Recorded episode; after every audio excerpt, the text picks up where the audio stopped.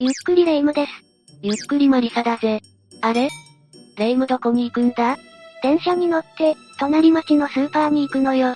なんでそんな遠くのスーパーに行くんだよ。だって、今日で閉店しちゃうって聞いたから、お、それは残念だな。そんなに思い出深いスーパーだったのかえ、初めてよ。おっと。じゃあ、なんで行くんだ午後から、持ってけ泥棒セールが始まるのよ。なるほど、それ目当てで行くんだな。マリサも一緒に行こうよ。まあいいけど、それにしても、閉店したら次は何ができるのかしら。廃墟にならなきゃいいけどな。やだマリサ。怖いこと言うんだから。しかし、日本にはたくさんの廃墟があるからな。ってことは今回の解説はつまり、禁断の廃墟5選を解説していくぞ。もちろん、ランキングにしてな。廃墟か。怖そうな廃墟は紹介しなくてもいいからね。それでは早速解説スタートだ。最初の第5位は、太郎鉱山だぜ。鉱山、太郎鉱山は、岩手県の宮古市にある鉱山の廃墟なんだ。その歴史は古く、江戸時代末期に鉄鉱床が見つかってから、所有者を転々と渡り歩くも、大正8年にラサ工業株式会社によって、創業が開始される。最初は景気の悪さから手つかずになっていたそうだが、有望な鉱山であることがわかると、本格的に稼働するようになっていったんだ。本格的な稼働ってことは、人々の生活の一部になっていたとかまさにそうだな。最盛期では、約4000人もの人が暮らす家々が、あちこちで見られた。他にも商店や郵便局、小学校などどんどん建てられ、鉱山の町として確立されていったんだ。す、すごい。鉱山が、町の人を支えたのね。当時の鉱山関係者によれば、鉱石がかなり売れたこともあって、みんな羽振りが良かったそうだ。そのため、気性の荒い鉱夫たちが多かったけど、とても活気に溢れていた時代だった、と語っている。なんだか町の人たちの様子が想像できるわ。それにしても、そんなに儲けていたのね。しかし、明るい時代は幕を下ろしつつあった。その後は、戦争によって設備が破壊されたり、休山命令が下されたり、さらには昭和36年に起きた三陸大火でも、施設が全焼したりするなど、苦境が続いてしまったんだ。うわわ、そんなに苦境に立たされたのね。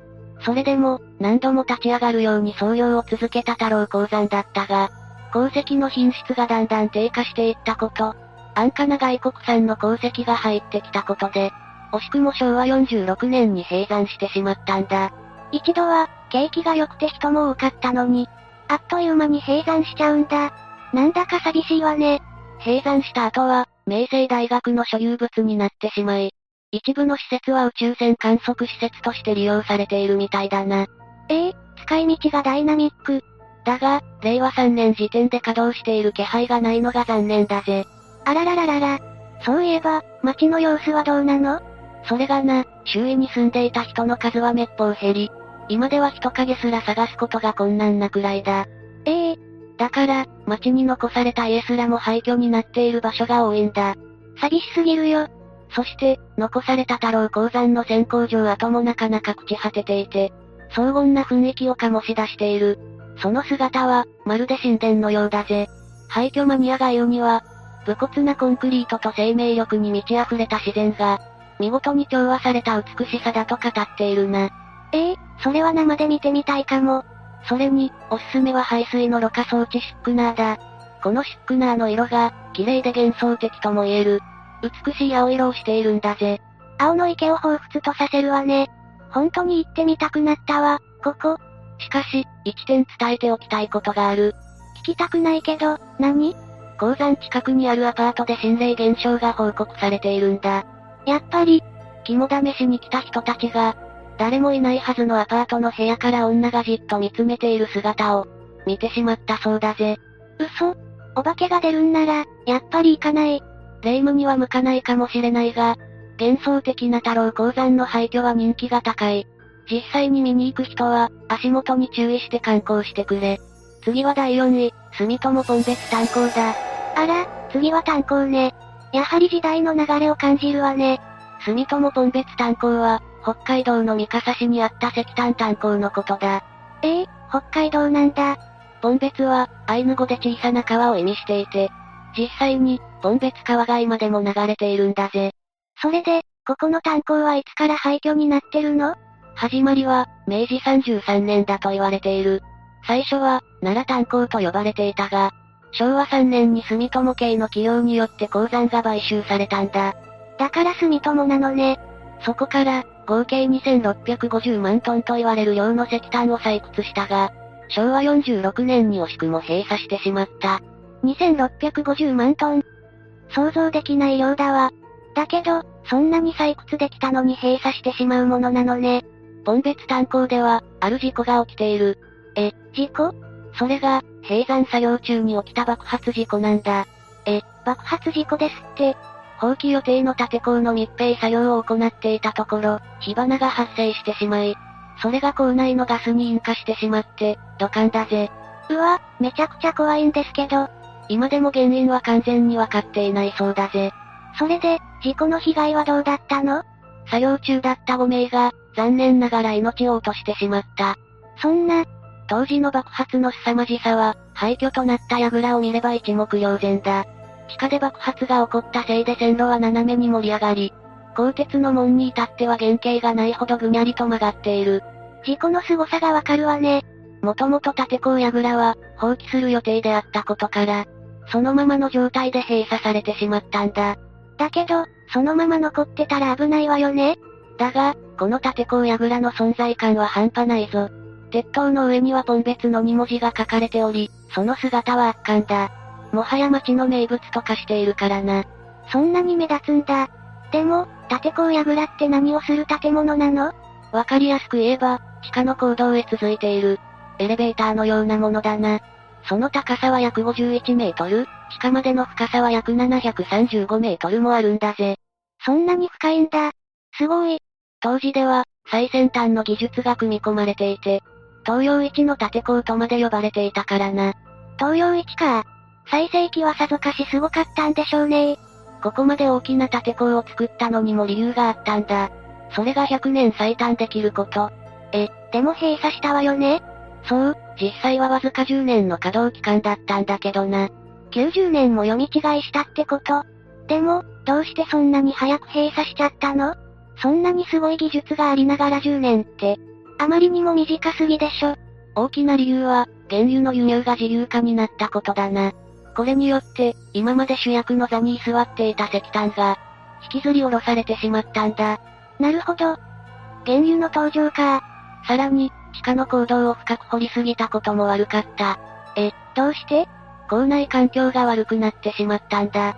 ええそして、爆発事故まで重なってしまえば、おのずと閉鎖の道をたどることは容易に想像がつくだろそ、そうね。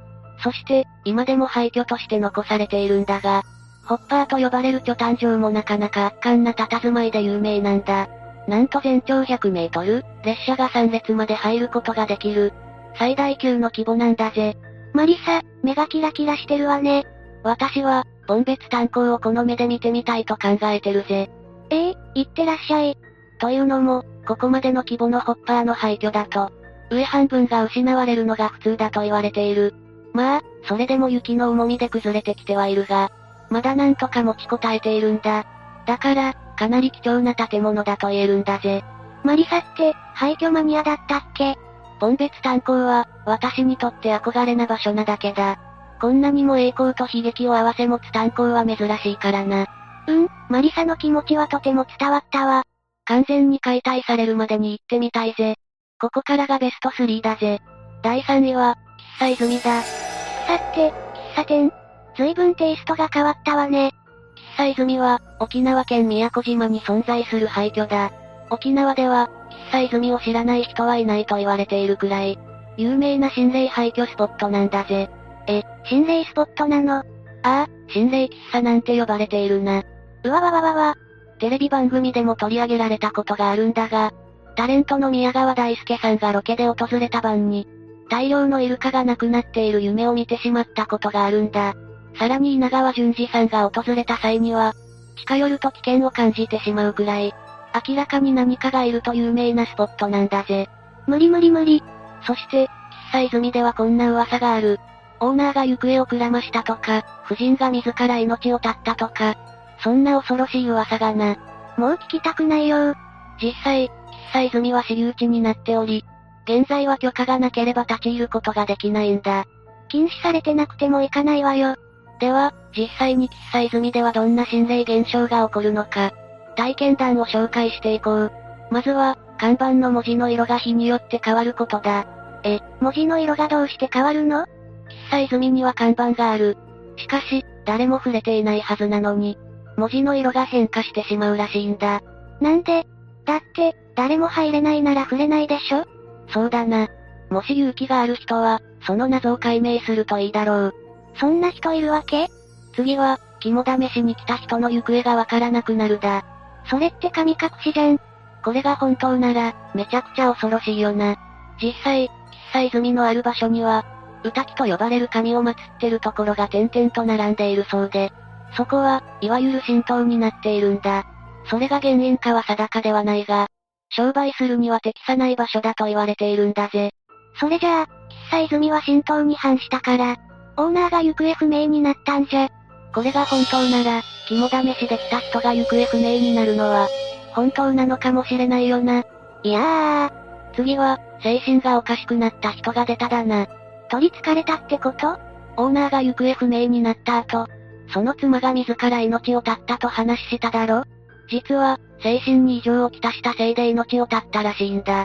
ええさっきも、オーナーと同じ末路を辿っていて、今度は奥さんと同じ目に遭うとか、これって二人が呪っているんじゃないのそうかもしれないな。もしかしたら、二人が訪問者に憑依して、同じ目に遭わせているのかもしれないぜ。だとしたら、かなり怨念が強いのも納得だわ。次は、不気味な夢を見てしまうだぜ。あ、さっき言ってたイルカの夢。そう、宮川大輔さんが見たという夢も不気味なものだった。他にも喫茶泉を訪れた人の中では、同じように不気味な夢を見てしまう人がいるそうなんだ。夢にまで入り込んでくるとか、逃げ場がないわね。次は、子供の声が聞こえてくるだ。え、ここへ来て子供の声どうやら廃墟になっているにもかかわらず、中から子供の声が聞こえてくるらしいぜ。嘘でしょ。しかも、家の中では子供の服が干されている。様子を見た人もいるというんだ。もしかして、真珠じゃないでしょうね。子供の話が聞こえてこないところを考えると、もしかしたらその可能性もあるかもしれないな。ますます行きたくない場所だわ。次は第2位、キューピーの館だ。え、キューピーえー、なんか素敵な家じゃない。何を想像してるのか知らないけど、かなり気持ちが悪い家だぞ。そうなのだってキューピーちゃんって、可愛いじゃない。だが、至る場所にキューピーが散乱していると考えてみてくれ。